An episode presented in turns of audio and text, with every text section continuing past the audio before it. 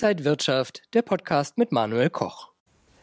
Ja, Anleger warten regelrecht auf neue Investitionsmöglichkeiten. Die Bereitschaft, in den Markt zu gehen, sei hoch, sagen Experten.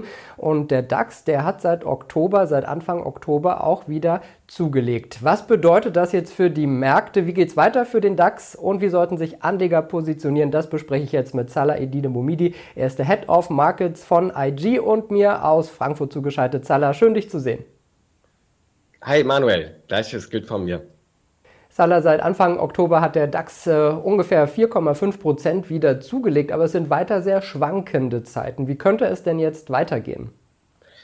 Ja, wir haben schon kürzlich darüber gesprochen, wird es eine Jahresendrallye geben, ja oder nein, was aber schon saisonal statistisch ein bisschen hervorgehoben wurde von mir, aber auch charttechnisch war, dass wir eine Erholung sehen können und eine sogenannte Herbstrallye. Und diese Herbstrallye ist seit Anfang des Jahres, wie du eingangs schon erwähnt hattest, fünf Prozent äh, seit dieses Monat, seit Anfang dieses Monats, Verzeihung, haben wir schon fünf Prozent hinzugelegt.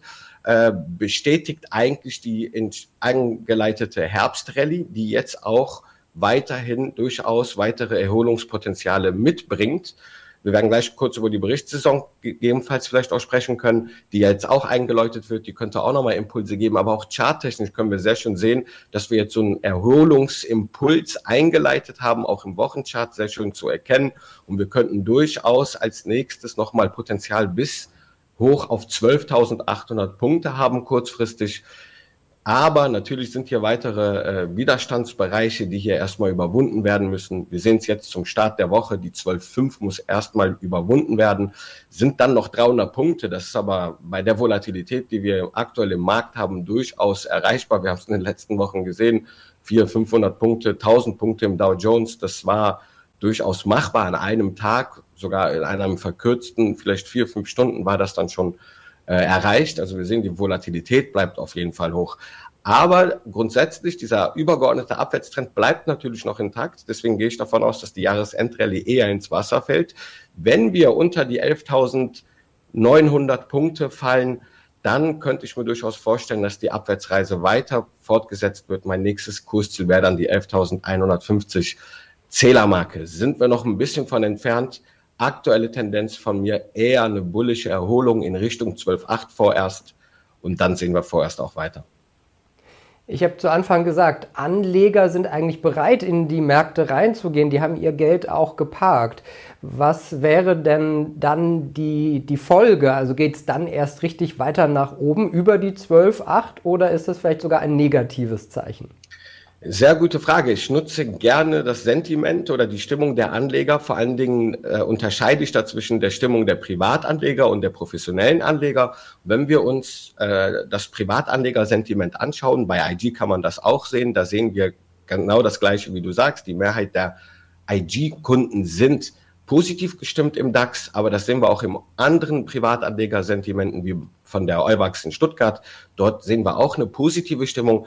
Ist für mich eher ein Kontraindikator. Ich nutze gern das Kundensentiment oder das Privatanlegersentiment als ein Kontraindikator. Bedeutet, wenn wir eine Aufwärtstendenz sehen bei den Privatanlegern, wenn sie mehr und mehr kaufen, dann geht es eher meist nach unten historisch und umgekehrt, wenn sie auf die Short-Seite spekulieren, dann sehen wir ganz oft auch wieder so einen Short Squeeze, dass es sogar an der Oberseite weiter vorangeht. Und von daher, auch von der Privatkundenstimmung, äh, gehe ich eher davon aus, dass wir übergeordnet weiterfallen. Das muss nicht zwangsläufig so sein, aber ich habe in vielen Livestreams, in Webinaren, Ausbildungsinhalte dazu schon vorgestellt, wie man das Privatanlegersentiment lesen kann von meiner Seite und bestätigt eigentlich auch nochmal die aktuelle Tendenz. Kurzfristig jedoch kann das Sentiment natürlich Falschsignale, falsche Signale liefern, wie jetzt aktuell, weil ich eher davon ausgehe, dass wir trotz dieser positiven äh, Kundenstimmung auch weiter steigen können, aber nicht über 12,8.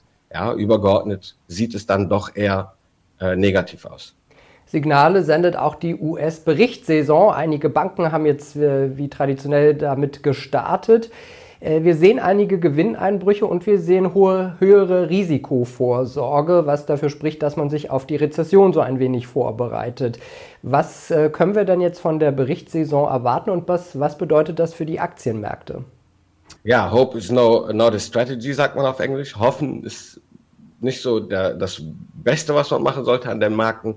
Aber viele Anleger hoffen jetzt ein wenig auf die Berichtssaison. Warum? Weil fundamentale Analysten zum Beispiel auch Gewinnerwartungen, Umsatzentwicklungen deutlich gekappt haben. Und äh, das sehen wir auch an zum Beispiel Reuters-Daten, wo die äh, meisten Analysten im, für S&P 500 Unternehmen im dritten Quartal eher davon ausgehen, dass wir hier äh, Umsatzeinbußen haben, logisch wegen der aktuellen wirtschaftlichen Gemengelage. Das lässt aber wiederum Raum für positive Überraschungen. Ja, also in den nächsten Tagen, wenn die folgenden Berichts, wenn die Unternehmen jetzt oder eigentlich ab jetzt, wenn die Unternehmen starten, ihre äh, Daten, Bilanzdaten oder Quartalsergebnisse bekannt zu geben, dass wir hier durchaus nochmal positive Impulse sehen können, die eigentlich diese kurzfristige Erholung auch im DAX, die ich gerade schon erwähnt hatte, durchaus nochmal äh, bestätigen können. Anleger schauen auch gerne auf die Kryptowährungen. Und äh, ja, kann man vielleicht beim Bitcoin, der immer mal wieder so gezuckt hat in den letzten Wochen, jetzt dann vielleicht doch eine richtige Jahresendrallye erwarten? Da muss ich leider aus meiner Sicht die Anleger enttäuschen. Ich gehe eher davon aus, dass wir sogar noch weiter fallen. Wir kommen ja wirklich gar nicht aus dem Quark. Wir haben das Kursziel erreicht, was ich eingangs in den, im Jahr mit dir schon besprochen hatte, vorher hingedeutet habe. Dann haben wir es auch noch erreicht, charttechnisch, die äh, 19.800 US-Dollar-Marke. Seitdem schaffen wir es nicht. Über die 22.000 US-Dollar haben wir es nicht geschafft. Wir bleiben in diesem Bereich 19, 18 gerade hängen und das bestätigt eigentlich auch das charttechnische Ausgangsbild von mir, dass wir durchaus die Abwärtsreise fortsetzen können. Ich kann oder ich rechne durchaus damit, dass wir in diesem Jahr sogar die 13.500 US-Dollar Marke erreichen können und da sehe ich auch einen sehr wichtigen Support vorerst. Schauen wir nochmal auf das äh, große Ganze. Wie sollten sich Anleger jetzt am Markt positionieren? Welche Anlageklassen sind vielleicht besonders interessant? Ja, wie äh, für denjenigen, der kurzfristig unterwegs ist, der kann zum Beispiel jetzt mit Knockout-Zertifikaten im DAX sich engagieren und da gibt es zwei Szenarien. Das eine, was ich vorgestellt hatte, man sucht sich Knockout-Zertifikate unterhalb der 11.600 Punkte Marke aus und geht kurzfristig von einer Erholung in Richtung 12,8 aus. Oder man geht die andere Seite der Medaille ein und sagt, hey, wir werden 13.150 Punkte jetzt kurzfristig nicht vorerst erreichen und gehe eher diesen Abwärtstrend, diesen übergeordneten Abwärtstrend, der setzt sich eher fort und suche mir Knockouts dann oberhalb der 13.15. Aber es ist auch interessant natürlich, die Abwärtsrisiken im Bitcoin vielleicht abzusichern und durchaus mit äh, Knockouts, Put-Knockouts an der äh, Unterseite oder an der Oberseite sich dann zu positionieren. Da ergibt sich gegebenenfalls auch so wie der, der Bereich 23.000, 24.000 US-Dollar, dass man dort Knockouts sucht, um an der Unterseite die Risiken abzusichern beziehungsweise den Short mitzunehmen. Ansonsten gibt es natürlich viele interessante andere Assets, die man äh, handeln kann. Es sind gerade natürlich auch immer noch die Rotationsbewegungen an den Aktienmärkten zu sehen. Raus aus Tech, rein in defensive Werte gibt es sehr interessante äh, Werte, die man sich hier schon an, angucken kann bzw. filtern kann. Bei uns im Livestream ist jeder herzlich eingeladen, dabei zu sein, auch seine Wünsche und Äußerungen oder Feedback und Diskussionswünsche mit uns zu teilen. Und der Währungsmarkt ist natürlich interessant. Ist nicht für jedermann etwas, aber der Euro zum Beispiel weiterhin unter der Parität. Teurer Einkauf in New York, wenn man es jetzt zu Weihnachten machen wollte, würde. Äh, und ich gehe davon aus, dass der Euro sogar noch weiter unter Druck bleibt. Die Zinsspannung oder die Zinsdifferenz zwischen USA und Europa wird sich weiter ausdehnen und das belastet natürlich auch den Euro äh, unabhängig jetzt davon von anderen Faktoren wie der Energiekrise, die wir sehen. Also sind sehr viele interessante Werte oder Assets, Assetklassen da, aber Vorsicht, die Volatilität ist hoch. Für denjenigen, der nicht viel Risiko fahren will, sollte er an der Seitenlinie bleiben oder Absicherungen vornehmen, wie zum Beispiel die, die ich gerade im Bitcoin vorgestellt hatte. Und ich lese aus deinen Zeilen, dass auch ein Weihnachtsshopping in New York ein Investment sein könnte. Ja, das definitiv schon. Danke dir, Salah Idine Bumidi, der Head of Markets von IG. Das war der IG Trading Talk für diese Woche. Mehr Infos gibt es unter IG.com. Vielen Dank und äh, bis zum nächsten Mal. Danke. Und wenn euch diese Sendung gefallen hat, dann abonniert gerne den Podcast von Inside Wirtschaft und gebt uns ein Like.